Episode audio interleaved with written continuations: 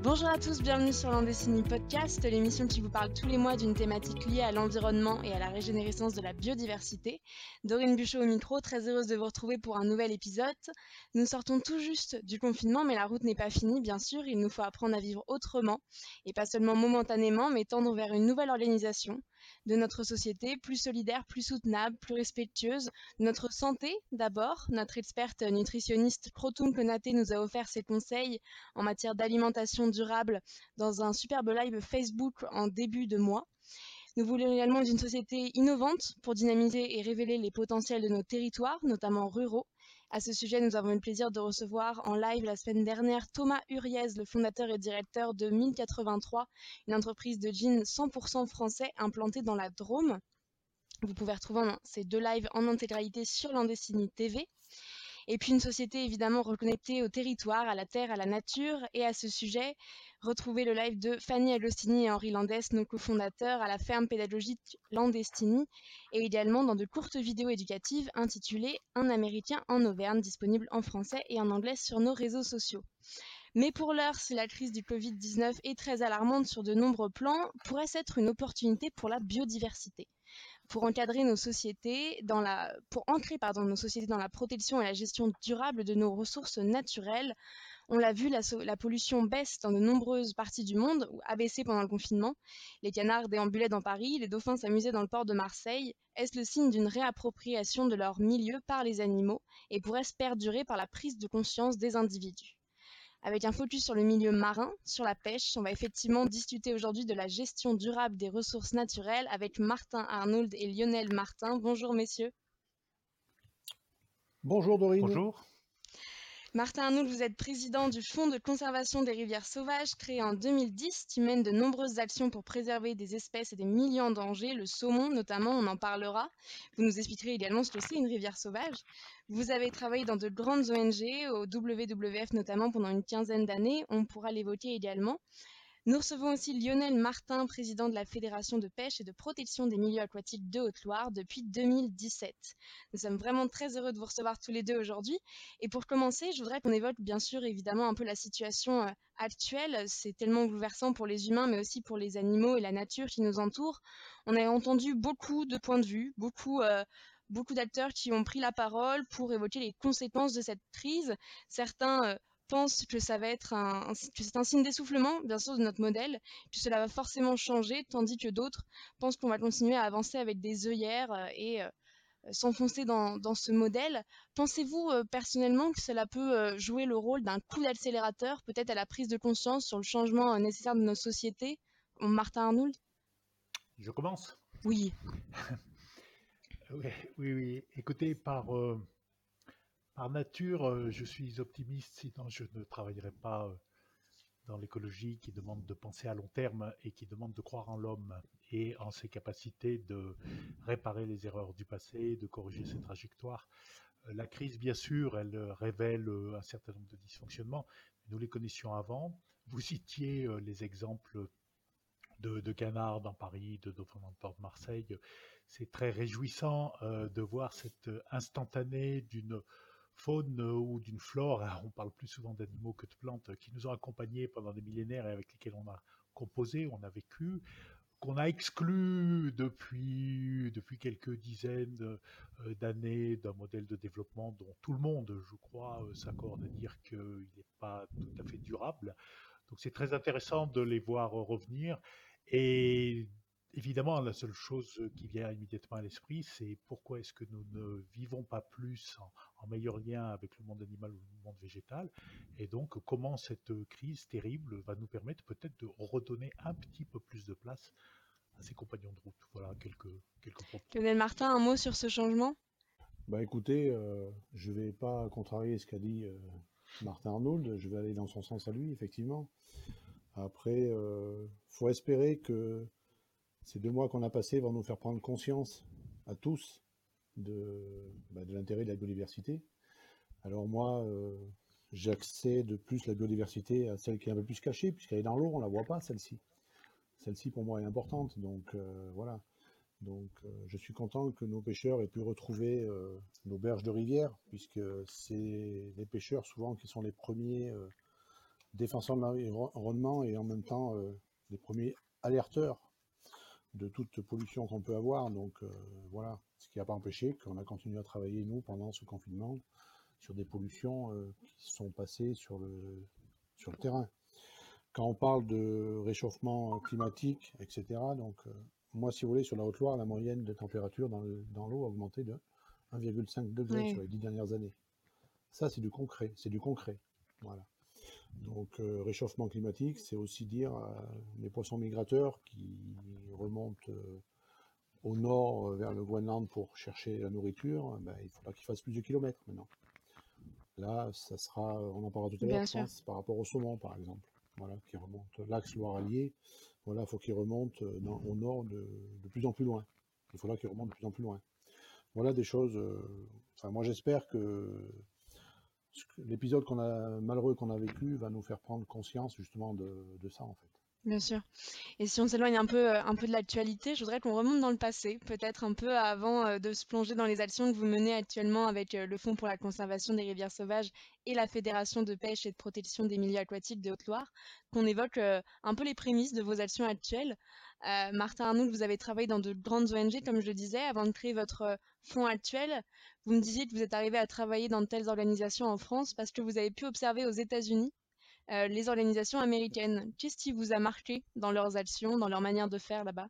Oui, c'est vrai que là, vous faites euh, allusion à, la magnifique histoire de, de l'or vivante. Euh, bah, c'est d'ailleurs dans cette histoire qu'on s'est connu avec Lionel il y, a, un paquet d'années maintenant, hein. c'est la fin des années 80, un moment où l'État français décide d'aménager lourdement la Loire comme on a aménagé tous les grands fleuves d'Europe. Et je rentrais juste des États-Unis à ce moment-là, et c'est vrai que ce qui m'a frappé dans ce pays, il y a beaucoup de choses, hein, c'est complètement différent de la France, hein, les États-Unis, tout le monde le sait, mais c'est la capacité des gens à faire communauté, à se rassembler, quelle que soit leur religion, leur degré de richesse, leur appartenance politique, faire communauté pour défendre leur territoire. Et donc, euh, défendre un territoire, c'est défendre les paysages, c'est défendre euh, évidemment les, espèces animales, végétales qui y vivent. Et j'avais été frappé parce que, en bon français, je n'ai jamais été éduqué à ça. On m'a toujours dit que faire communauté, c'était faire du communautarisme, c'était ne pas être un bon républicain, un bon citoyen. J'avais été frappé par cette communauté, euh, et en plus qui génère de la joie, de l'enthousiasme, de l'envie, du désir de vivre ensemble et de faire ensemble, de résister ensemble. Et, quand je suis rentré, euh, une de mes tâches, euh, un des travaux auxquels je me suis attelé avec d'autres, hein, ça a été de faire en sorte que sur la Loire, euh, qui était menacée par un ensemble de, grands, grands aménagements, un quatre projets de très gros barrages, nous, nous contribuons à créer cet esprit-là d'une communauté de citoyens de tous horizons résistant à un programme d'aménagement qui, qui n'avait pas de sens. Euh, un certain nombre de scientifiques nous le disaient, euh, les élus, l'État étaient persuadés qu'il fallait continuer de bétonner, nous non. Et maintenant, tout le monde nous donne raison, ce qui fait, ce qui fait plaisir, quoi. Parce que, bah, parce que ça montre qu'on en vient à la première question, que, nous pouvons évoluer. Et voilà, je pense que Lionel ne me contredira pas sur l'aspect communauté que nous, avions, que nous avons fait autour de l'or vivante. Ouais, tout à, tout à fait. Alors, si je peux me permettre, je préciserai deux, trois petites euh, choses. Effectivement, je pense que c'est important qu'on travaille tous ensemble. Euh, moi, j'aime bien euh, la méthode du compromis. On ne peut pas toujours être d'accord, mais j'ai toujours parti du principe qu'un bon compromis, c'était mieux qu'un mauvais accord. Donc on n'a pas forcément tout à fait les mêmes idées, mais si on peut partir dans un sens euh, de l'intérêt commun, ça peut être quelque chose d'intéressant. Euh, moi, je prends l'exemple du barrage de Poutès sur le Haut-Allier, par exemple, où effectivement, euh, un gros industriel électricien, des ONG, voilà, environnementalistes, grandes, petites, la Fédération de pêche de Haute-Loire, voilà, on s'est mis autour d'une autour de la table, et puis on a dit qu'est-ce qu'on peut faire pour essayer d'améliorer les choses. Voilà. Alors après, euh, il a fallu faire des, compromis, discuter. Euh, et je pense qu'on est arrivé à quelque chose qui est en train de se mettre en place, qui pourrait être pas mal pour notre euh, saumon de l'Allier. Justement, euh, vous avez tous les deux euh, travaillé depuis longtemps et vous êtes depuis longtemps vous êtes intéressés à, la rivière. Euh, Martin Arnaud, vous avez travaillé sur un projet nommé Rivière Vivante au WWF. Aujourd'hui, Lionel Martin, vous êtes président de la Fédération de Haute-Loire sur la pêche et les milieux aquatiques. D'où vient cet attrait, tous les deux, pour les, pour les rivières, pour la pêche? Alors moi, si je peux me permettre, commencer par moi, enfin, je veux dire, moi, c'est génétique, sûr.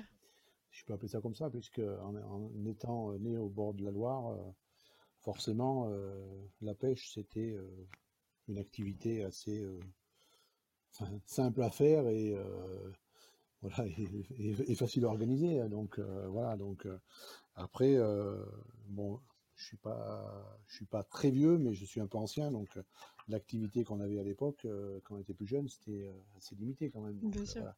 La pêche faisait partie de ces activités-là, facile à réaliser. euh, voilà, donc, euh, et puis, bon, c'est familial, hein, donc, euh, voilà, on y vient dessus, et après, une fois qu'on a commencé à ça, on s'intéresse après à son milieu, puisque les gens aiment l'eau, moi j'aime l'eau, parce que moi dedans j'ai des poissons, donc j'aime bien que les poissons vivent dedans, donc, et de la meilleure façon possible.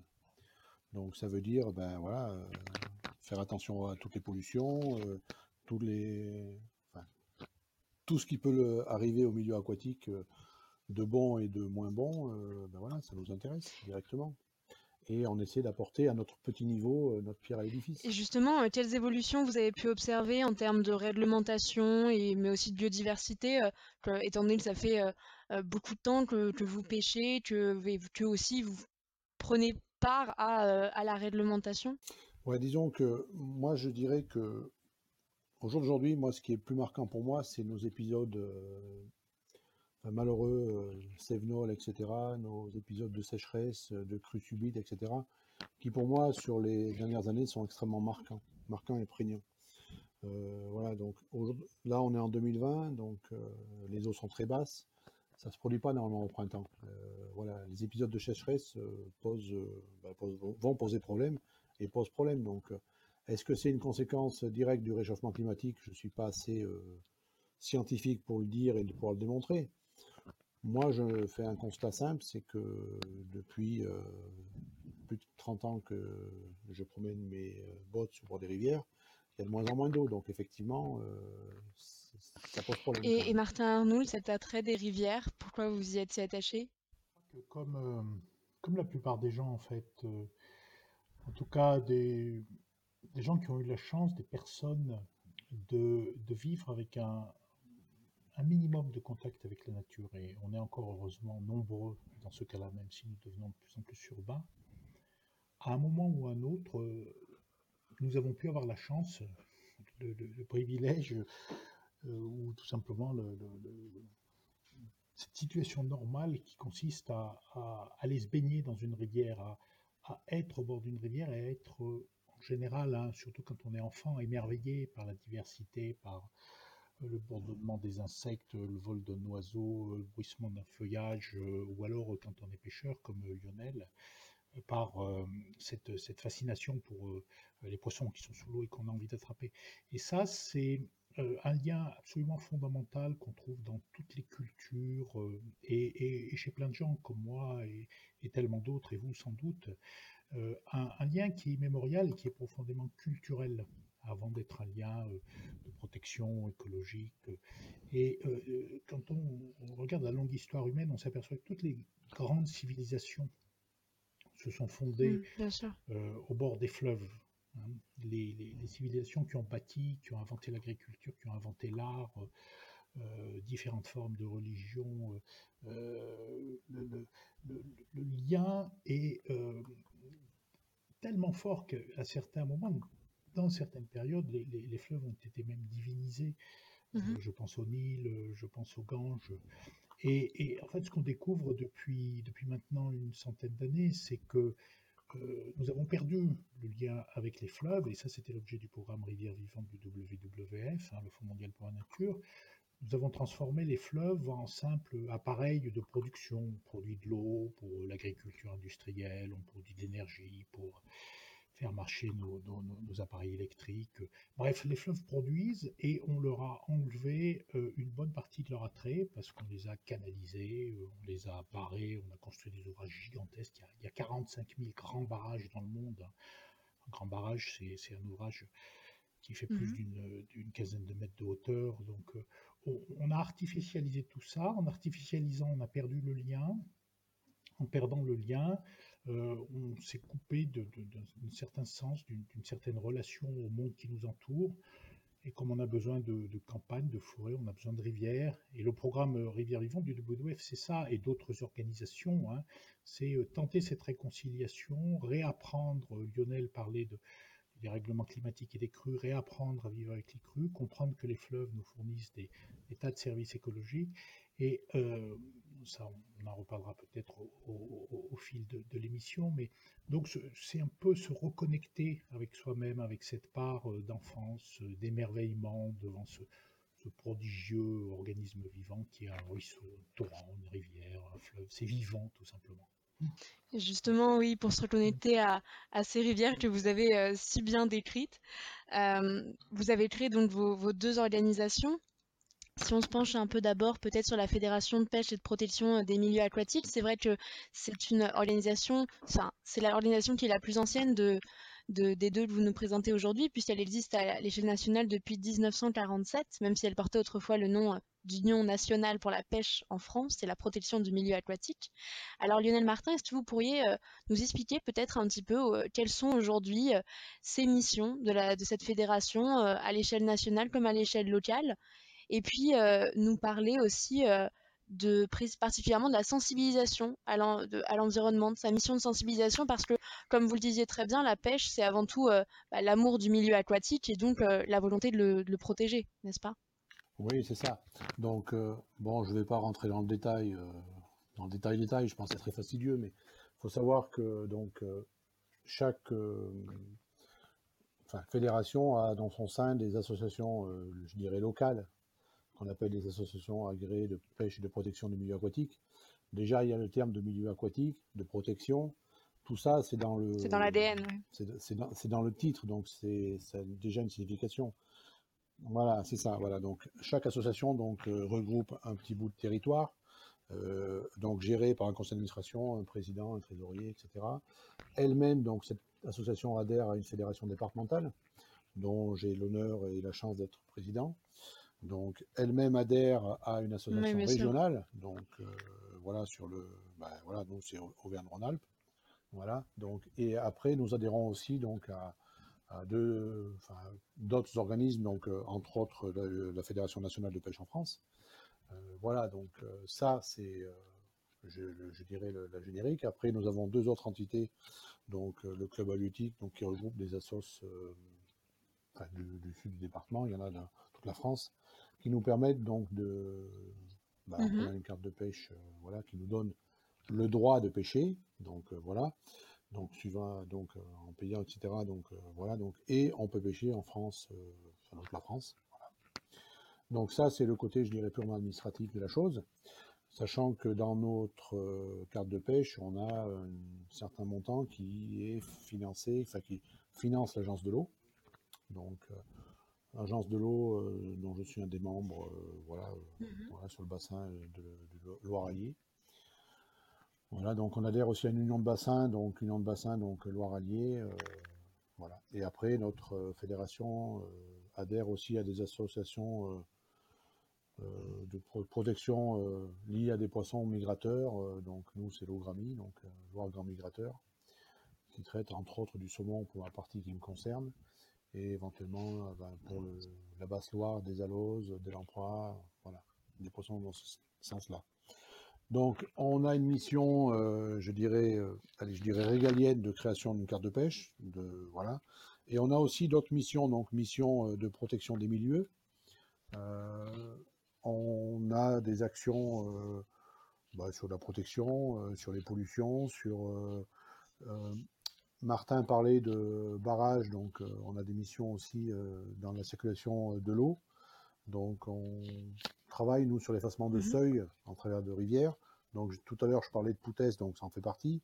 Il y a d'autres petits seuils sur des, sur des, sur des petites rivières, etc., comme le seuil sur la Gagne, par exemple, qu'on a effacé il n'y a pas très longtemps, il y a deux ans de ça. voilà, ça va de là jusqu'à suivre des siéger dans des bah, dans des comités euh, comme là, euh, sur des. Euh, alors, je cherche mes mots, hein, je m'excuse, mais. c'est un petit peu. voilà. sur des suivis, je dirais, de pollution qu'on a un petit peu récurrente sur la Haute-Loire, donc on fait partie de, de groupes de travail. On fait partie aussi d'associations de protection de l'environnement. bon, dans le cadre, par exemple, si je prends en amont de notre salmoniculture de Chanteuge, il y a un projet mmh de barrage hydroélectrique, de la micro-hydroélectricité. Voilà, donc on fait partie aussi de groupements d'associations de défense de milieu. Ça, donc ça en fait partie. Ça peut être euh, sur des pollutions. Et après, euh, vous parlez éducation à l'environnement. Donc, éducation à l'environnement. Donc là, c'est euh, nos écoles de pêche. voilà, où nous essayons donc de former de mmh jeunes pêcheurs, mais on fait aussi, on fait pas que la formation de pêcheurs, on fait aussi l'éducation à l'environnement.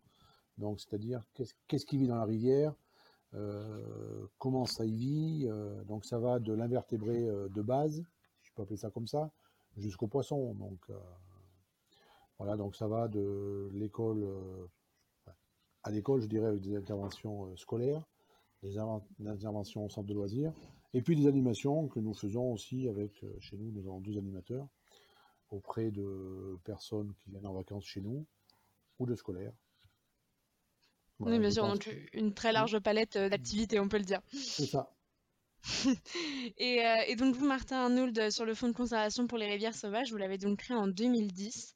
pourquoi avoir créé ce fonds? Quels ont été pour vous les signaux? Pourquoi n'être pas, par exemple, simplement resté sur le programme Rivière Vivante? Qu'est-ce que vous vouliez apporter en plus? Juste pour souligner un point dans ce que disait Lionel, c'est absolument fondamental cette activité d'éducation à l'environnement l'éducation à la pêche, l'éducation à la rivière à la nature. C'est vraiment le parent pauvre de l'éducation en France. On est très très très en retard par rapport à l'Allemagne, au Danemark, à la Finlande, etc. L'éducation nationale n'a malheureusement jamais vraiment pris au sérieux cette idée que pour former des bons citoyens, il faut les former au milieu dans lequel ils vivent. Il faut les former à ce qui est justement ce mm. lien dont, nous parlions tout à l'heure et euh, les emmener évidemment, c'est formidable de, leur faire des cours de, sciences naturelles, de biologie, leur apprendre abstraitement, euh, théoriquement, euh, euh, sur le papier ou sur des ordinateurs, ce que sont les poissons, les invertébrés, les oiseaux qui vivent sur le bord des rivières. C'est bien, mais le mieux, ce qui ne remplace rien, de rien, de rien, de rien, c'est de les emmener sur les bords des rivières. Et là, vous parliez du monde d'après mmh. tout à l'heure dans votre propos liminaire. C'est évident qu'il va falloir revoir notre logiciel collectif d'éducation des enfants parce que quand on éduque des enfants euh, à la protection des rivières, au bonheur qu'on peut trouver au bord d'un cours d'eau, euh, évidemment, on est sûr d'avoir des citoyens qui, quand un aménageur arrive et leur dire je vais vous faire tel ou tel aménagement, c'est pour votre bonheur, ne vous inquiétez pas, les citoyens sont un peu avertis et, et questionnent pour trouver ce fameux mm. compromis dont parlait Lionel tout à l'heure. Donc là, ça fait vraiment partie des fondamentaux, et c'est formidable évidemment que les, fédérations de pêche fassent ce travail-là euh, en supplément ou en complément euh, d'une éducation euh, nationale, de mon point de vue, défaillante. Et, c'est pas un jugement, hein, c'est juste un, constat, et beaucoup de, beaucoup de profs le, reconnaissent, beaucoup d'enseignants, beaucoup de pédagogues. Hein. il, faut, il faut davantage emmener les enfants dans la nature, dans la forêt, etc.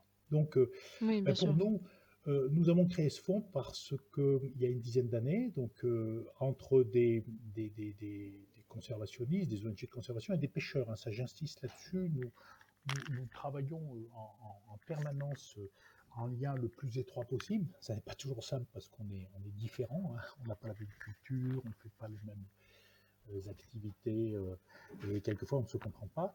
Mais nous avons créé ce fonds pourquoi? Parce que, je vais vous donner quelques ordres de grandeur, il reste sans doute à peu près entre 1 et 2 de rivières euh, qu'on appelle sauvages. Euh, on pourra revenir sur ce qu'on appelle nous sauvages, mais de rivières intactes, de rivières qui n'ont pas été trop aménagées dans notre pays, ce qui représente quelques milliers de kilomètres sur à peu près 500 000 kilomètres de cours d'eau. Il reste 1 et 2 et mmh nous nous sommes rendus compte il y a une quinzaine d'années que il y a cette rareté-là, ce caractère exceptionnel euh, de ces milieux laissés euh, complètement indifférents un certain nombre d'institutions, d'aménageurs, de collectivités. Pourquoi? Euh, Essentiellement parce qu'il n'y a pas de connaissance du fait que cette rareté représente une, valeur extraordinaire sur, sur, plein de plans. Et donc nous nous sommes dit qu'il faut créer un outil, puisque les les communautés, ou en tout cas les élus, souvent, hein, euh, les élus de la République qui n'ont pas une... Et on ne peut pas leur reprocher, c'est comme ça, hein, qui n'ont pas une très grande culture de l'écologie des fleuves, euh, imaginent souvent que c'est par exemple en construisant des barrages, des microcentrales dont parlait Lionel tout à l'heure, qu'on va créer de la richesse dans des territoires ruraux qui ont profondément besoin de développement économique, de, richesse, d'activité. Sauf que, voilà, des barrages, il y en a des milliers en France, des grands, des petits, et des barrages hydroélectriques, hein, parce qu'il y en a encore plus si on prend les autres catégories d'ouvrages. Et les rivières dites sauvages, il n'y en a plus. Donc, qu'est-ce qui a de la valeur dans une économie bien pensée euh, euh, ou dans une manière de se relier au monde? C'est pas ce qu'on trouve partout, quoi. C'est aussi ce qui est rare euh, ce qui va susciter euh, de l'interrogation, du, questionnement, de la culture. Et donc, on a créé un outil qui s'appelle le Fonds pour la conservation des rivières sauvages. On a créé un label qui s'appelle le label Site Rivières Sauvages et on propose sur une base volontaire, hein, il n'y a rien de réglementaire dans tout ça, et c'est pour ça sans doute que ça marche, parce que c'est euh, une libre appropriation dans un pays qui a tellement, tellement, tellement de contraintes de toutes sortes, une libre appropriation d'un label euh, qui consiste, sans rentrer trop dans les détails, à caractériser euh, un certain nombre de critères élaborés par des scientifiques. Hein. tout ça, ça a demandé plusieurs années de recherche d'une petite communauté scientifique qui montre que la rivière est sauvage, ou non. Et si la rivière reçoit euh, un label qui s'appelle le label site rivière sauvage, eh bien, il est derrière possible pour la communauté de faire rayonner son territoire euh, de, recevoir des fonds privés ou des fonds publics pour euh, améliorer un certain nombre de choses qui peuvent l'être, et de mettre en mouvement, et je finirai là-dessus, toute une communauté de riverains, de pêcheurs, d'habitants, d'agriculteurs, d'élus, de, scientifiques, de, toutes sortes, euh, qui d'un coup se disent, mais bon sang, je vis au bord d'un trésor, je vais le protéger, et ça n'est pas signe que je suis arriéré, hein, le fait qu'il n'y ait pas eu de gros développement classique, c'est peut-être le signe que j'ai eu un peu de chance d'être oublié pendant un moment. Et maintenant, je, fais je vais faire partie, justement, alors, pour rebondir sur le coronavirus, du monde de demain, mm. dans lequel ceux qui sauront conserver la biodiversité, la beauté, euh, la qualité de l'eau, euh, le fait que les rivières, euh, ben, elles produisent, elles produisent de la nourriture, elles produisent des espaces de gestion du risque d'inondation, etc. Le fait d'avoir conservé tout ça va me donner une sorte de d'avantage euh, dans, la, dans la manière de, de, relever les défis du futur. Donc voilà un peu l'esprit de, de Rivière Sauvage. Et justement, vous le disiez, euh, c'est très important de mettre en marche tous ces acteurs euh, privés, publics, locaux ensemble. Ce travail en réseau, c'est vraiment ce qui, ce, qui anime, ce qui anime aussi vos organisations. C'est primordial pour vous, ce travail en réseau aussi, Lionel Martin? Tout à fait. Alors moi, j'ai des exemples un petit peu concrets, si je peux appeler ça comme ça. on siège donc les fédérations dans des schémas d'aménagement de gestion des eaux, dans des SAGE, donc voilà, on participe aux d'âge, etc., donc schéma départemental. moi, si je prends l'exemple, alors j'en suis toujours à parler hôtelier, hein, mais hôtelier, le hôtelier et le saumon, etc. Voilà, donc j'ai sous les yeux donc du travail qui a été fait donc par le sage du hôtelier emmené à l'époque par M. Francis Rome, pour pas le nommer. Euh, voilà. Donc on a des fiches actions euh, pour la continuité écologique, par exemple, où on, a ciblé entre 15 euh, et 20 seuils à aménager, voilà, justement pour donner un petit peu de liberté à nos rivières, voilà. Donc ça, c'est du concret, c'est vraiment du travail peut-être rappeler à nos auditeurs ce qu'est justement un seuil, qu'est-ce que ça veut dire euh, mettre en place, construire un seuil? Non, moi c'est plutôt l'inverse, c'est plutôt le démolir les seuils.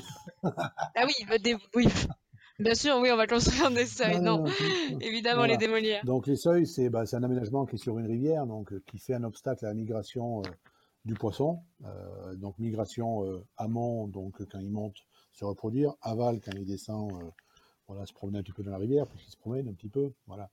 Donc pour ce qui est des saumons, donc euh, c'est la montaison et la dévalaison.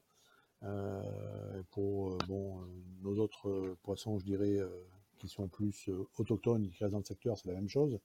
Et ça permet aussi de bouger les sédiments qui sont au fond de la rivière et de laisser justement cette rivière vivante. Voilà, donc améliorer l'eau, empêcher le réchauffement, voilà, et permettre le passage aussi, bon, des crues éventuelles ou de l'eau en général et des sédiments. Voilà. Donc tout ça, mmh euh, ça cette mise en place, euh, ben, se fait parce que nous-mêmes, euh, Fédération de pêche, enfin, sommes acteurs donc, de, ça. Donc, moi, sur le Haut-Allier, je, siège. Sur la, enfin, sur la Loire, je siège aussi pareil. Donc, voilà. Donc, bah, tout, tout, ça, ça c'est des aménagements, enfin, c'est des choses qui sont. Enfin, c'est vraiment du très concret de, du travail entre acteurs, donc que ce soit des élus, des associatifs, et puis des services de l'État aussi, hein, puisqu'il ne faut pas les oublier aussi, ils sont là, ils sont acteurs aussi, donc que ce soit les DT, les préfectures, les DREAL, voilà. Tous ces, ben, ces personnes se mettent autour de la table et discutent. Alors on n'est pas toujours d'accord, hein, mais bon, quand on arrive à trouver des, des terrains d'entente, on arrive à faire des choses très intéressantes. Monsieur, et justement, vous, vous évoquiez, Martin Arnoul, dans certains de vos papiers, cette notion de rapport de force qu'il existe entre, euh, entre les acteurs, euh, justement, lorsqu'ils travaillent en réseau. Et, euh, et vous disiez que malheureusement, parfois, il existe encore aujourd'hui des rapports de force, je vous cite, peu favorables à la protection de la ressource en eau et des cours d'eau. Alors, qu'est-ce que c'est ce rapport de force pour vous et comment on peut l'inverser? Je crois, et Lionel ne me, contredira pas, ni d'ailleurs beaucoup de monde, euh, vivre ensemble, c'est faire euh, coexister des intérêts contradictoires. Et certains intérêts d'aménagement, euh, on peut prendre un exemple simple, le modèle agricole dans lequel on a profondément changé en une cinquantaine d'années, hein, la, configuration de, nos campagnes, a conduit pour favoriser euh, l'intérêt, et c'était pensé dans une l'intention généreuse au départ, et c'est là où il faut être très prudent avant de, condamner. Moi, je rejoins tout à fait la, philosophie euh, de, Lionel. Hein. Nous avons besoin de fabriquer du consensus, donc nous avons besoin de dialoguer, nous avons besoin de mettre les acteurs autour de la table. Simplement, les intérêts sont contradictoires. Et pour que, euh, par exemple, un, agriculteur ou un groupement euh, d'agriculteurs, et avec tout le respect évidemment qu'on a euh, vis-à-vis du monde paysan qui nous nourrit, euh, décide encore en 2020 de, drainer des prairies, de mettre du maïs sur des, des, parcelles en RB, représente une force considérable, c'est celle qui a transformé profondément nos campagnes jusqu'à présent. Et donc, sans illusion, sans agressivité, il faut pouvoir euh, proposer une, alternative à ce modèle-là de développement agricole euh, dont tout le monde commence à comprendre euh, qu'il ne nous est pas complètement favorable. Je prendrai après un exemple sur le, saumon et les migrateurs. Et donc, comment on fait? Ben, Il faut être fort en face c'est-à-dire avoir euh, des communautés qui soient capables de proposer un modèle alternatif, qui permettent de faire vivre euh, des agriculteurs sur un autre modèle, et euh, qui permettent à l'État de comprendre qu'il a le choix entre deux visions de développement. Et euh, donc il ne faut euh, pas avoir peur de la conflictualité, euh, et il ne faut pas avoir peur au sein de cette conflictualité de toujours demander en complément de ce rapport de force, c'est ce que nous faisons, une sorte de rapport d'intelligence entre les personnes, parce que nous sommes tous quand même en majorité des gens raisonnables, non extrémistes, qui cherchons des solutions, parce qu'on a des enfants, parce qu'on pense que les générations futures, c'est important, etc. Et là, Lionel citait... Mais justement, pour vous, oui, excusez-moi de vous couper. Pour vous, justement, euh, ces alternatives dont vous parlez, c'est aux associations, aux organisations citoyennes de les proposer ou ça peut aussi venir de l'État euh, de, son plein gré? Les, alternatives, euh, elles n'appartiennent ni à la société civile, ni à l'État, ni aux entreprises. Euh, ni à quiconque. Elles, appartiennent à l'intelligence des hommes. Et il se trouve que euh, dans les rapports de force, les minorités, comme euh, nous le sommes souvent, ou nous l'avons souvent été, doivent faire preuve de beaucoup plus d'inventivité, de créativité, d'imagination. Que ceux qui appliquent les grandes recettes du développement et du progrès issus du, du 19e, pour le dire de manière un peu simplificatrice. Et bah, par exemple, le développement de, l'agriculture bio s'est fait par des pionniers il y a une, cinquantaine d'années euh, euh, qui devaient être très très inventifs face au rouleau compresseur de, d'un modèle d'agriculture conventionnel. Mais je voudrais, mmh, on s'aperçoit que tout ça c'est en train de changer et qu'un dialogue est possible et que euh, eh bien cette, cette inventivité, cette créativité, elle appartient aussi aux citoyens qui ne sont pas paysans, aux consommateurs qui peuvent faire des choix. C'est ça qui est intéressant. Et, je voulais reprendre l'exemple que donnait tout à l'heure euh, Lionel sur la microcentrale dont le chantier est heureusement interrompu suite justement au rapport de force que nous avons créé. Sur une petite rivière qui s'appelle la Dège, juste en amont du Conservatoire national du saumon sauvage, qui est un instrument extraordinaire euh, entre les mains d'une équipe de gens, euh, de techniciens, d'ingénieurs, de pisciculteurs très dévoués qui se battent pour faire un repeuplement de qualité dans le cadre d'un programme national qui s'appelle le Plan Loire Grandeur Nature, qui date de 1994, juste en amont de cette installation qui est capitale pour la restauration des, des saumons, et on va, on va en parler, je pense, euh, retenez ce chiffre est important, 100 hein, 000 saumons, il y, a, il, y a, deux siècles sur le bassin de la Loire, il y a 30 ans, il en restait 100. Euh, la disparition avait été d'un facteur 1000.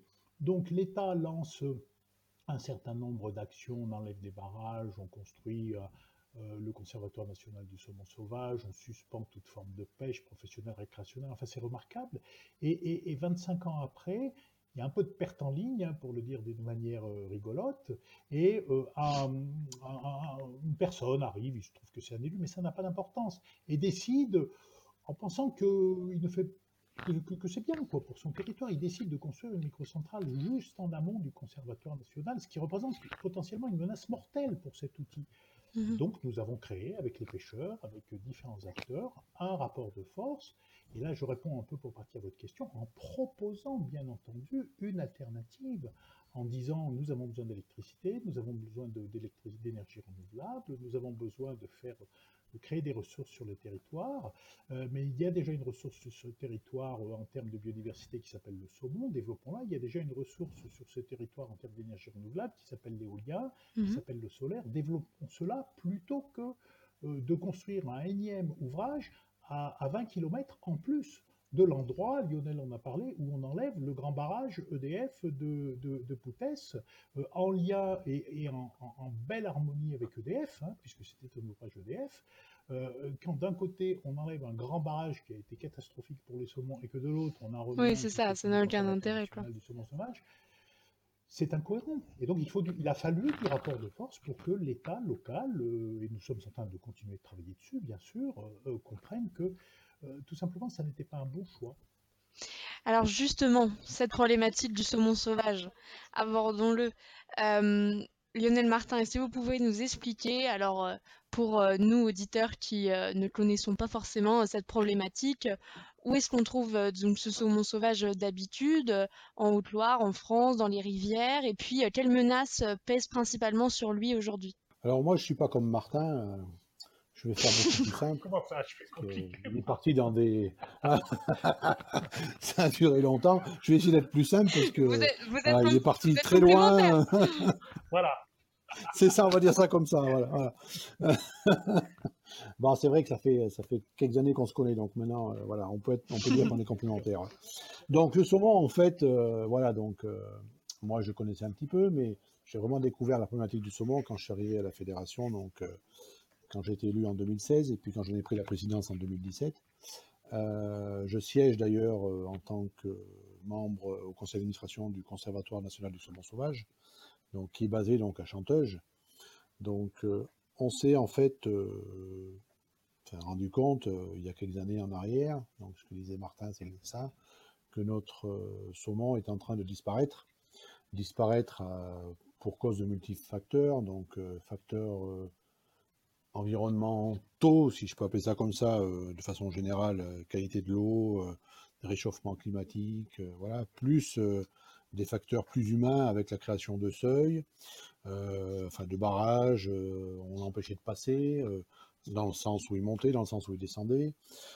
voilà, donc il y a ça, plus vous y rajoutez quelques pêcheurs en mer, quelques pêcheurs en rivière, des euh, oiseaux euh, comme le cormoran qui mange les petits, les petits saumons, euh, quelques prédateurs, je dirais, piscivores et piscicoles tels que le silure, pour pas le nommer. Voilà.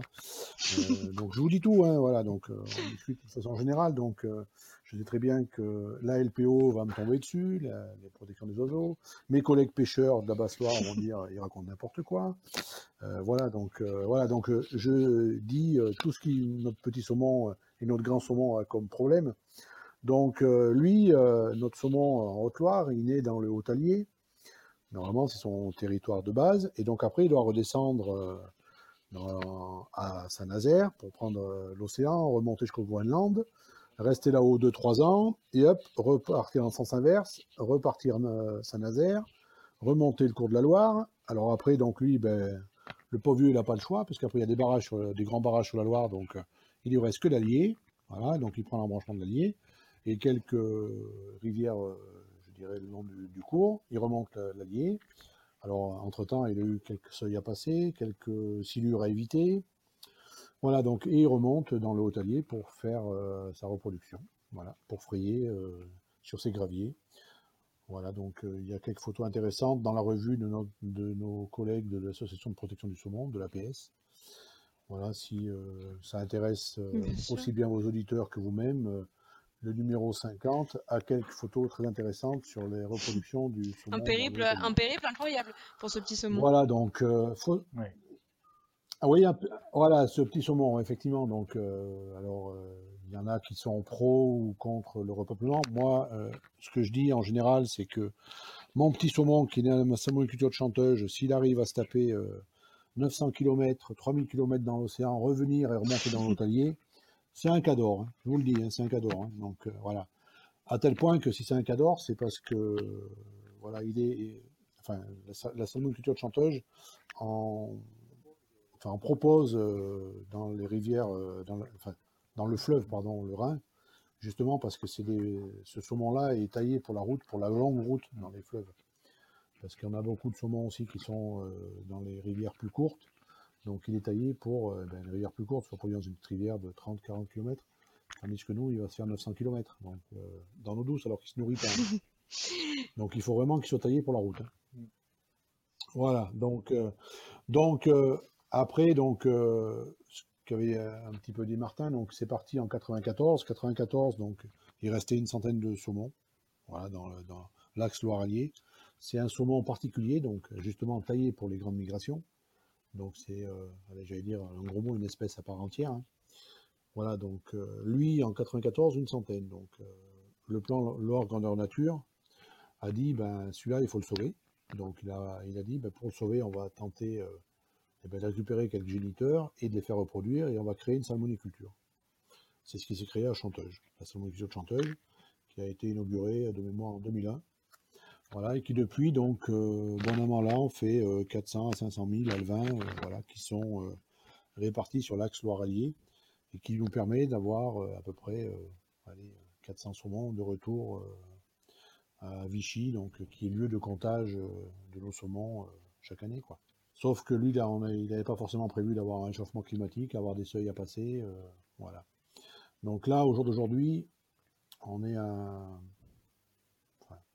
un tournant, moi je pense. Donc euh, savoir ce qu'on veut vraiment faire. Donc là, on a besoin de tout le monde, aussi bien des élus que de l'État, que euh, des pêcheurs, que des ONG, euh, que des associations qui défendent ce, poisson. Donc maintenant, si on veut le sauver, c'est maintenant. Quoi. Voilà. Et, il, est vraiment, il est vraiment un tournant. Hein. Et de... Ouais, donc on a des exemples de, d'endroits où ça s'est produit. Donc euh, moi, si je prends, donc il y a une étude qui est sortie il n'y a pas très longtemps, euh, qui est faite au Danemark. Donc Martin parlait des États-Unis. Moi, je vais rester très un peu plus proche. En plus, euh, c'est important en termes de. on va éviter d'aller pas prendre l'avion et de partir trop loin, quoi. Voilà. On va rester proche de chez nous. Pour, le changement climatique, c'est mieux. voilà. Donc, si, si je prends l'exemple du Danemark, donc le Danemark avait été comme nous dans les années 92-93, ils avaient une centaine de saumons. Donc voilà, donc ils ont dit, ben, c'est voilà, il faut qu'on fasse quelque chose pour ce poisson-là. Donc ils ont fait quelque chose, ils ont, ben, ils ont fait du repeuplement comme nous, ils ont aménagé des obstacles, des seuils, etc. Comme nous on essaie de faire, mais nous ça va pas très vite. Voilà, et puis, euh, et puis, et puis, euh, ils ont travaillé sur la qualité de l'eau, ce que nous on essaye de faire aussi. Et eux, ben, eux, ils arrivent à avoir 6000 saumons, et voilà, et nous on en a 400. Voilà, donc, euh, ben, je pense que faut peut-être chercher voilà, chez eux. Mais qu'est-ce qui fonctionne pas ben, alors? Chez nous, il y a des, des choses. Ben, chez, nous, il y a bon, l'aménagement des seuils est en train de se faire, sauf que ça va pas aussi vite que ce qu'on voudrait, puisque Poutès, le seuil sur le Haut-Allier, on est en train de le faire, on est en train de le finir, donc en 2021, il devrait être terminé. Ce compromis a été un petit peu long à se mettre en route.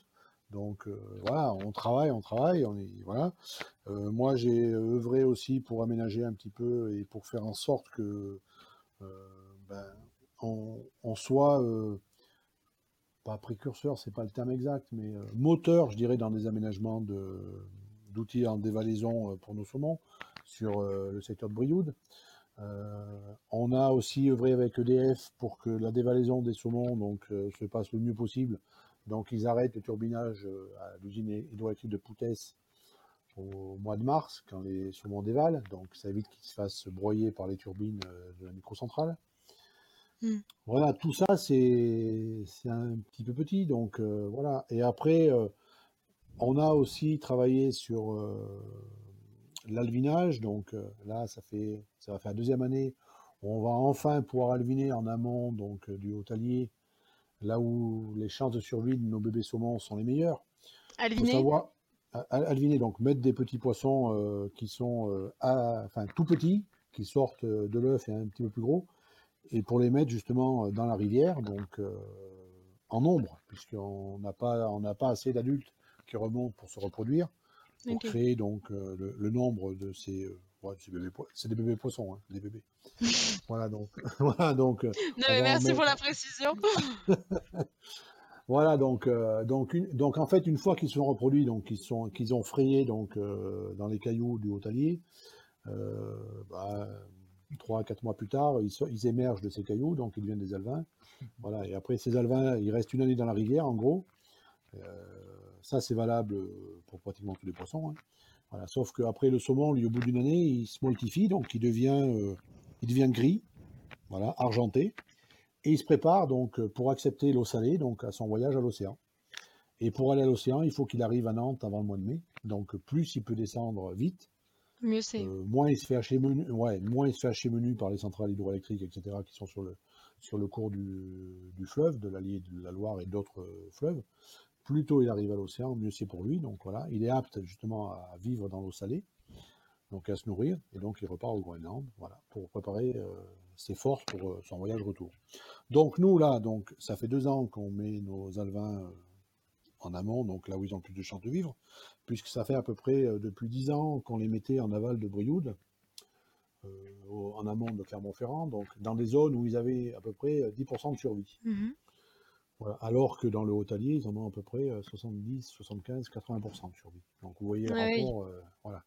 Il n'est pas du simple au double, voilà. Donc à un moment donné, voilà, il faut euh, faire en sorte justement que ben, qu'on aille euh, là où c'est meilleur pour lui, donc et là où ils ont le plus de chances de survie. Puisqu'en plus de ça, en les faisant, en les mettant, si vous voulez, en amont de Clermont-Ferrand, on les fait se multiplier là, donc c'est là où après ils vont créer des frières, donc ils vont aussi remonter, se reproduire là. Donc, c'est un cercle mmh. vicieux. Donc, euh, ils se reproduisent là où ils ont le moins de chances de vivre, etc. Donc, c'est un, voilà, un petit peu dommage. Quoi. Voilà. Donc, ça, c'est du travail de longue haleine. Euh, bon, mes prédécesseurs y ont travaillé. Moi, je continue ça. Voilà. Après, euh, bon, notre combat, ça va être un petit peu ces prédateurs, parce que ces prédateurs, donc, qu'ils soient poissons comme le silure, ou, ou oiseaux comme le cormoran, entre autres. voilà. Et c'est là où, après, je dis qu'il faut qu'on soit, euh, bah, qu'on soit grand, adulte, et qu'on prenne des décisions euh, importantes. Euh, voilà, donc bah, effectivement, qu'est-ce qu'on veut privilégier à un moment donné ben, oui, Moi, cette année, j'ai 300 et quelques saumons qui ont passé la passe à poisson à Vichy, mais j'ai pratiquement 200 silures. Donc, quand, les, quand mes saumons, moi, ils font 80 cm de longueur, que mes mmh. silures, ils en font 2 mètres, autant dire qu'ils croquent le saumon, quoi. Voilà. Alors non seulement si, alors bon voilà, alors en plus s'ils les croquent pas, ils vont leur faire peur, donc ils passeront pas, donc ils vont rester en bas dans une eau qui n'est pas bonne pour eux, ou ils vont tenter de sauter dans un autre endroit, ils vont se blesser. Euh, voilà, puisque le saumon lui il est taillé pour monter, donc il va tenter de passer l'obstacle n'importe comment. Donc euh, s'il a pas sa poisson elle est encombrée, il passera par ailleurs. Donc euh, ben, s'il passe par ailleurs et qu'il n'y arrive pas, ben, ben, il mourra. Voilà. Donc c'est un peu dommage parce que il n'a pas mérité ça. Alors pareil pour, euh, pareil pour le cormoran. Le cormoran, lui, nous, en Haute-Loire, on avait la chance d'avoir une... Enfin, la chance, à mon sens, à moi, une chance de pouvoir euh, voilà, faire peur au cormoran et les tirer au fusil au mois de mars, justement parce que nos petits mmh. saumons descendent au mois de mars. Bon, on n'a plus le droit, ce qui est un petit peu dommage. Donc, euh, donc voilà, donc il, bah, il mange des. Euh, C'est Voilà. très compliqué de concilier, euh, Donc, euh, concilier voilà, les un- intérêts de euh, à la fois chaque espèce, les humains, concilier homme, nature, économie. Oui, mais c'est pour ça que je dis que le compromis est important. Et après, il faut se poser les bonnes questions et savoir ce que l'on veut. Moi, je peux vous dire que moi, j'œuvre pour le saumon. Je veux dire, si voilà, j'aurais fait ce que j'ai pu, on est à un tournant. Si, bah, si on va jusqu'au bout de la démarche et qu'on fait en sorte de, bah, donner les moyens, il faut donner les moyens, c'est tout. Donc, on peut le sauver. Sinon, ben, voilà, on ne sauvera pas. euh, on, aura perdu une, espèce. Voilà. Donc ça sera, je pense que c'est extrêmement dommageable et pour la biodiversité et en même temps la protection des milieux puisque bon, c'est une richesse quand même. euh, voilà et ça peut être aussi un, un vecteur de ben, d'exemple de, voilà de protection générale du milieu. Donc euh, voilà. Et je terminerai aussi par, euh, alors là c'est mon côté un peu plus euh, chauvin du 43 et de la Haute-Loire. Si on amène des, pêcheurs de saumon sur le territoire, ça peut être important. Avant, il y avait euh, 1500, 2000 pêcheurs qui venaient pêcher le saumon sur le secteur de Brioude et dans le Haut-Allier. Il faut savoir qu'un pêcheur à saumon, il dépense à peu près euh, 1000 à 1500 euros. Donc, euh, vous calculez tout de suite combien, Mm. quelle est la manne financière qu'il peut amener sur le territoire. Le développement économique, l'halieutisme, voilà, et la protection du milieu ne sont pas forcément incompatibles. Je veux, voilà, moi, c'est un petit peu euh, bah, cette démarche-là que j'aimerais qu'on essaie d'avoir euh, bah, tous ensemble.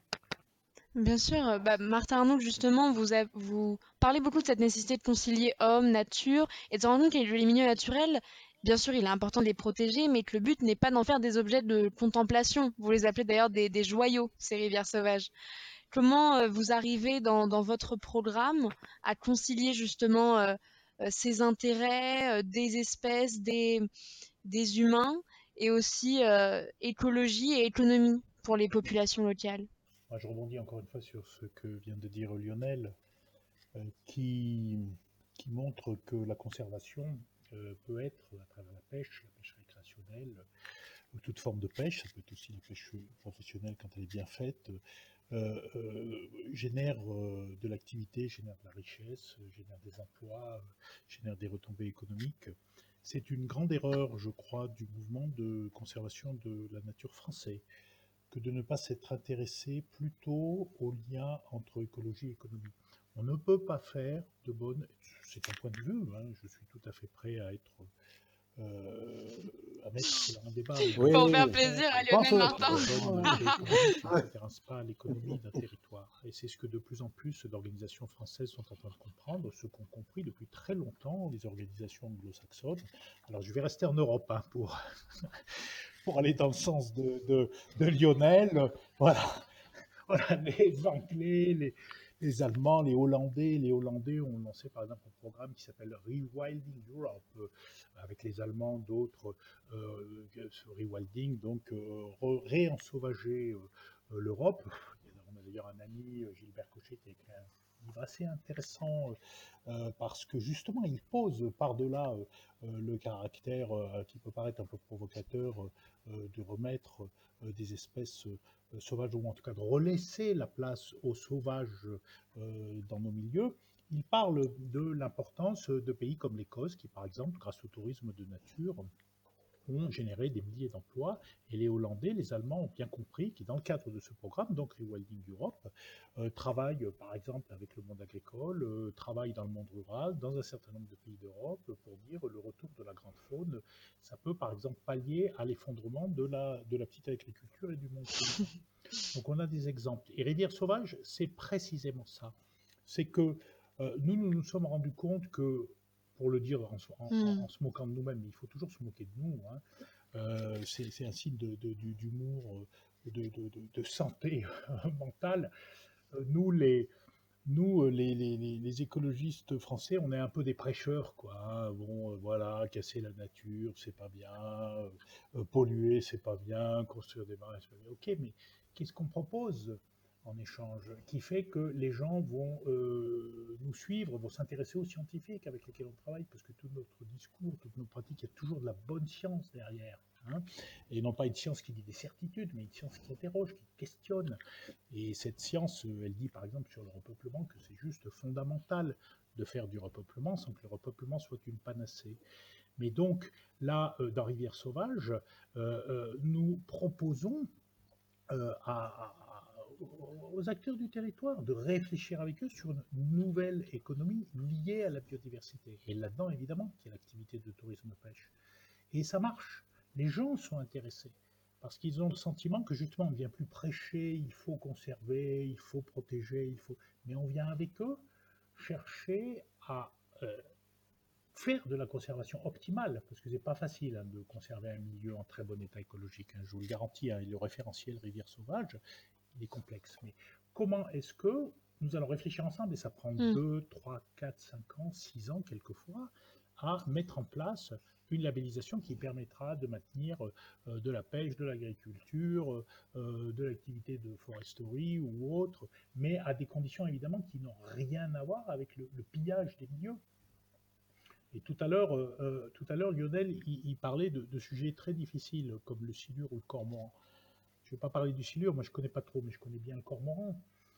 Et euh, parce que notamment, j'ai dirigé un site sur lequel, euh, un site assez remarquable ah. dans, la Loire, les copeaux du Forêt, dans lequel il y avait plein de cormorans. Et euh, ce qui manque fondamentalement dans notre communauté, c'est cette capacité à un moment à évoluer et à dialoguer. Le cormoran, dans les années 70, il devait rester 10 couples en France. C'était vraiment un oiseau menacé, il fallait des mesures de protection. Maintenant, euh, c'est une euh, population, une espèce euh, qui est vraiment en bon état de conservation, qui est considérée même à certains égards comme pouvant être invasive, comme allant coloniser des milieux sur lesquels elle n'était pas présente autrefois. Et le saumon, c'est exactement l'inverse. Le saumon, il y a 50 euh, ans, bah, sur la Loire, euh, Lionel, tu me corrigeras, il devait en remonter encore, enfin la Loire sur l'Allier, hein, puisqu'il n'y en a plus sur la Loire du fait de la présence des grands mmh. il a remonté peut-être 2, 3, 4 000. Il n'y en a plus aujourd'hui. Donc on n'est plus du tout dans la même situation. Et un certain nombre de scientifiques ont dit à un moment, il faut revoir le statut de protection du cormorant, il faut faire de la régulation sur ces populations, parce que ça n'est plus lui qui est en danger. Et il y a une telle inculture du débat, une telle peur, il y a beaucoup de peur dans le mouvement de conservation de la nature, que si par exemple on perd le statut de protection d'une espèce, on perd un règlement qui va protéger un milieu, on perd de tout. Parce que c'est vrai qu'en France, nous sommes très minoritaires et euh, nous sommes souvent dans des attitudes très défensives, donc agressives. Euh, si nous arrivions autour du saumon à mettre en place une exemplarité, et il y en a sur certains territoires en matière de choix de conservation, mais ça passe par le dialogue, ça passe par la fabrique de consensus, ça, passe par le fait de construire une communauté autour du saumon et autour des autres migrateurs. Nous, aurions, nous aurons, c'est notre objectif, hein, Lionel, moi, puis plein d'autres, hein, dans, les années qui viennent, nous aurons vraiment montré un signe de maturation. On devient plus adulte dans notre manière de fabriquer de la conservation au bénéfice de toute la société, pas juste au bénéfice d'une catégorie euh, d'acteurs. Je, voulais juste rebondir un petit peu à ce que, ce que dit Martin, donc euh, maturation, et maturité peut-être aussi. Euh, je pense qu'il faut qu'on soit tous, oui, tous adultes et qu'un adulte fait des choix. Donc les choix, je pense qu'on en a à faire. Donc à un moment donné, moi j'ai pas la science infuse. je fais souvent des constats, des constats assez c'est pragmatique, hein, j'essaye, hein, d'être un petit peu euh, bah, très terre à terre, quoi. Et assez euh, pratico-pratique, si je peux dire ça comme ça. Euh, tu parlais du, cormoran, Martin, effectivement, ça, puis tu parlais du saumon, mais il n'y a pas que le saumon. le cormoran est en train de, faire raréfier, voire disparaître sur le sur l'Allier et sur la Loire, l'ombre commun. L'ombre commun, Timalus timalus, c'est une espèce en voie de disparition. Il faut en être conscient de ça. Euh, voilà, c'est pareil pour les chevelles, les vandoises, les truites. En fait, euh, quand vous promenez au bord d'une rivière, vous voyez euh, des poissons un peu petits et des très gros, mais l'intermédiaire, n'y est pas. Et l'intermédiaire, c'est celui qui permet la meilleure reproduction. Donc voilà, voilà, je pense qu'on est à, pas un tournant, mais pas loin, quoi. Et peut-être que ce qui s'est passé Mm. depuis deux mois euh, va peut-être, enfin, moi j'espère que ça va faire prendre conscience de cer- certaines choses à tout le monde. C'est-à-dire quand on commence à dire ben, dans le monde agricole, il faut aller euh, chez nos agriculteurs du coin pour euh, consommer, ben, moi je suis content d'entendre dire ça, parce que nos petits producteurs, ils en ont besoin de ça. Euh, voilà, donc plutôt qu'aller euh, chercher de la viande à Pétaouchnok, voilà, en Amérique du Sud, ou voilà, ben, peut-être que ça serait peut-être bien qu'on la produise pas loin de chez nous. Quoi. Ouais, et puis cette distinction, c'est vrai que parfois on a l'impression, vous avez raison, qu'en France, on dit que on conçoit vraiment la conservation de la biodiversité comme euh, la nature est mieux sans l'humain, euh, il faut pas y toucher, etc. Alors que c'est pas comme ça en fait qu'on va pouvoir avancer et justement euh, faire des compromis entre les agents publics, privés, économiques et, au bénéfice aussi des espèces. C'est pour ça aussi qu'on a, vous pensez, une, léthargie un peu, c'est parce qu'en fait on, est encore dans cette dans cette idée que bah, la nature, il faut pas y toucher, et donc il faut simplement la protéger, mais de loin. Alors, euh, euh, le... ce qu'il y, a- toujours d'important, évidemment, c'est d'aller voir ce qui se passe ailleurs. hein. Et l'Europe, euh, tout à l'heure, Lionel y faisait référence, c'est, proche et c'est fondamental pour nous éclairer à travers le, brassage des cultures et le brassage des perceptions. C'est évident que la perception des- des- des Allemands ou des Anglais vis-à-vis de la nature est différente de la nôtre. Donc ça, ça nous oblige à, penser notre éducation et penser donc les, formes qu'on a construites, hein, notre rapport euh, aux politiques, notre rapport euh, à l'administration, etc.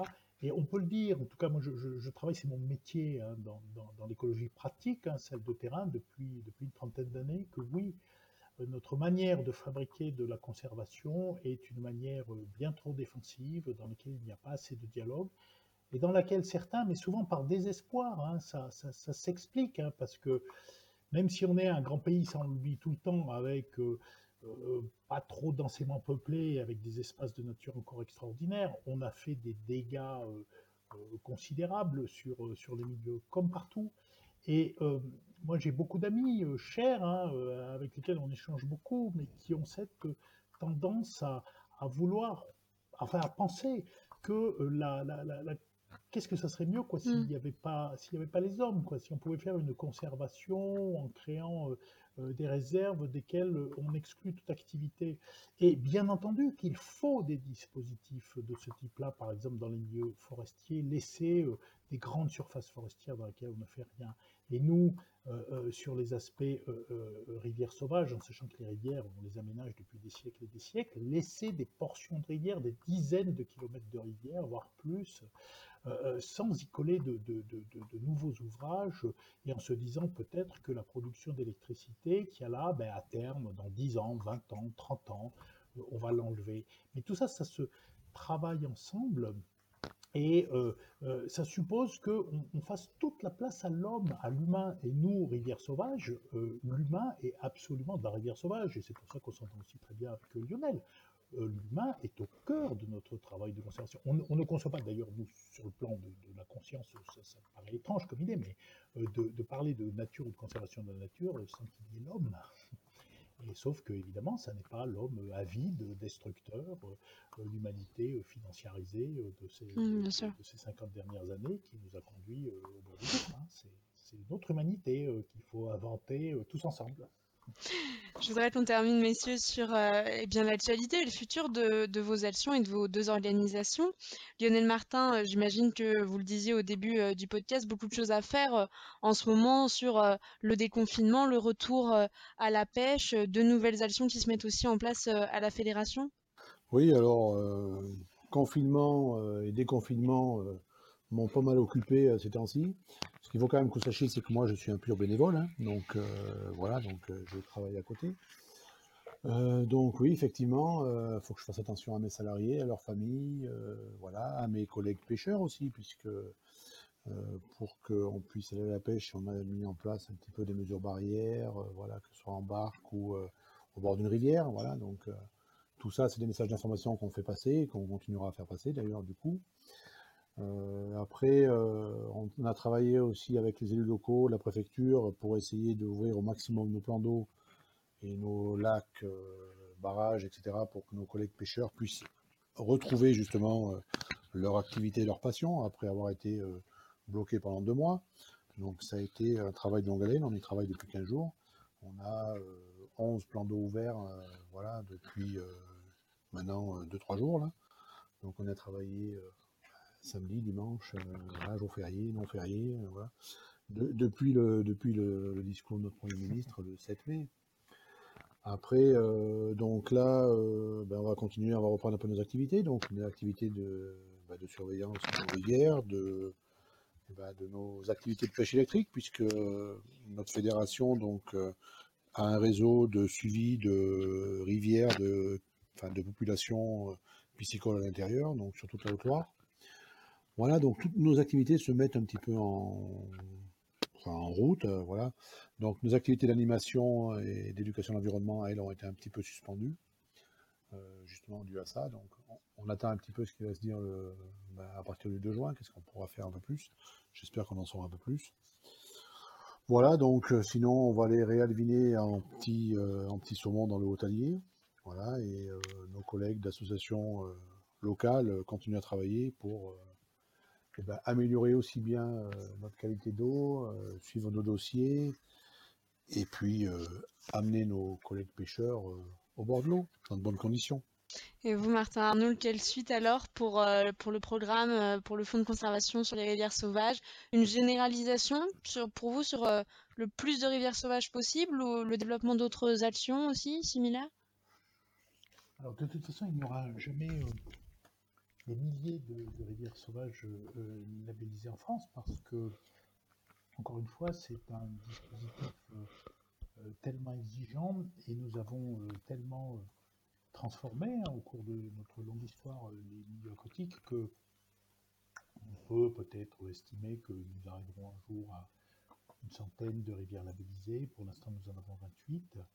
Et nous travaillons à la fois, c'est ça qui est intéressant dans la phase actuelle, pour en labelliser de, nouvelles au terme de 3 ou 4 par an. Nous, travaillons d'ailleurs en lien évidemment avec la Fédération de pêche de, la Haute-Loire et puis avec pas mal de fédérations de pêche dans, tout le pays. En labelliser donc 3 ou 4 autres. Et puis nous sommes dans une phase de renouvellement de label, puisque le label est euh, décerné pour 5 années. Et si euh, la communauté qui porte le label, euh, un syndicat de rivière, un parc naturel régional, un un parc national, une, association de, protection de la nature, une fédération de pêche. Enfin bref, si la communauté euh, n'a pas, n'a pas rempli le cahier des charges, le label n'est pas renouvelé. Et là, on est en train de renouveler deux labels sur la Valserine, qui a été la première rivière labellisée dans le Jura.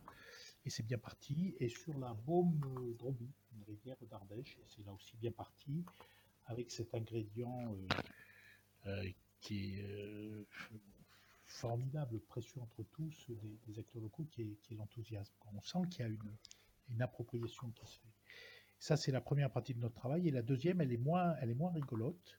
C'est continuer à alerter l'opinion sur euh, les menaces liées à un développement qui est pour nous anarchique de l'hydroélectricité, de la petite hydroélectricité, euh, sachant que nous ne sommes absolument pas opposés à, la petite ou à la grande hydroélectricité, le problème n'est pas là. Le problème, c'est de, bien faire euh, les, de bien choisir les emplacements et de bien faire les programmes, ce qui suppose de beaucoup dialoguer en amont Hmm. Et ça, euh, ni l'un ni l'autre ne se font. Et on a par exemple des projets de microcentrales dans des parcs nationaux, dans des parcs naturels régionaux, sur des rivières euh, qui pourraient potentiellement être labellisées sites rivières sauvages, ou sur, comme nous l'avons dit tout à l'heure avec Lionel, sur des rivières à, poissons migrateurs à saumon.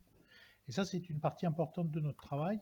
Je crois que qui est pas marrante parce que il faut encore une fois être dans de la conflictualité. Il faut essayer de de, croiser euh, différents enjeux qui sont, complexes. La, conservation de la biodiversité, c'est un apprentissage à faire. La culture d'énergie, c'est un apprentissage à faire. Donc il y a énormément de pédagogie, d'espaces de rencontre à mettre en place. Et ça, il n'y en a pas assez en France. Et malheureusement, les projets, ils, avancent à la vitesse de l'administration, c'est-à-dire lentement, mais quand même, quand même rapidement.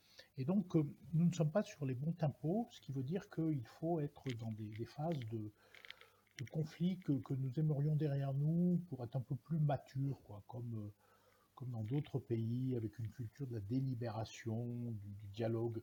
Notre pays ne va pas s'arrêter si on ne construit pas 20 microcentrales de plus sur les rivières les plus remarquables. Pas du tout. Il n'y a, pas d'enjeu énergétique. Par contre, il y a un vrai enjeu euh, démocratique, euh, écologique, de, culturel à, se dire, bon sang, la biodiversité, maintenant, il y a suffisamment de grandes figures, hein. je pense à Nicolas Hulot évidemment, mais, mais tant d'autres, qui nous, qui nous alerte sur euh, le fait qu'on ne peut pas la laisser continuer à s'appauvrir. Et, il faut, je, on ne l'a pas dit encore, mais il faut bien avoir conscience que c'est la biodiversité aquatique qui souffre le plus dans le monde. Mhm. Hein. Donc, euh, c'est pas rien quoi, de s'occuper de ça. On ne fait pas ça parce que on a été touché par la grâce. On fait ça parce qu'il faut le faire. Il faut absolument s'occuper de protéger et de restaurer le milieu. Donc, ce qu'on espère, et c'est bien parti, parce que quand même l'esprit de dialogue progresse dans notre, dans notre pays, même si c'est pas toujours très simple, euh, c'est euh, oui trouver euh, trouver une manière de, fabriquer ensemble. Nous, on aime beaucoup l'expression de commun, mm. un, bien commun, un commun. Et, la relation à une rivière, la relation à toutes les activités à une rivière, c'est un, un, commun. Ça appartient aux acteurs privés, aux acteurs publics, ça appartient à une communauté. Et, cet esprit-là, bah, on essaye de le faire grandir, c'est dans notre agenda. Donc voilà, dans les grandes lignes, euh, on a encore un petit peu de, travail devant nous. Eh bien, soyons plus matures et fabriquons du bien commun alors. Merci beaucoup, Martin Arnold et Lionel Martin, d'avoir été avec nous euh, aujourd'hui. C'était vraiment un plaisir de discuter avec vous de ces actions locales avec autant d'enthousiasme et autant de, autant de pragmatisme aussi. Euh, on le rappelle, vos deux organisations sont euh, le Fonds de conservation euh, des rivières sauvages et la Fédération pour la pêche et la protection des milieux aquatiques de Haute-Loire. N'hésitez pas à aller consulter leur site internet. Merci de nous avoir suivis pour ce nouvel épisode. On se retrouve le mois prochain pour de nouvelles invités, une nouvelle discussion sur une thématique environnementale.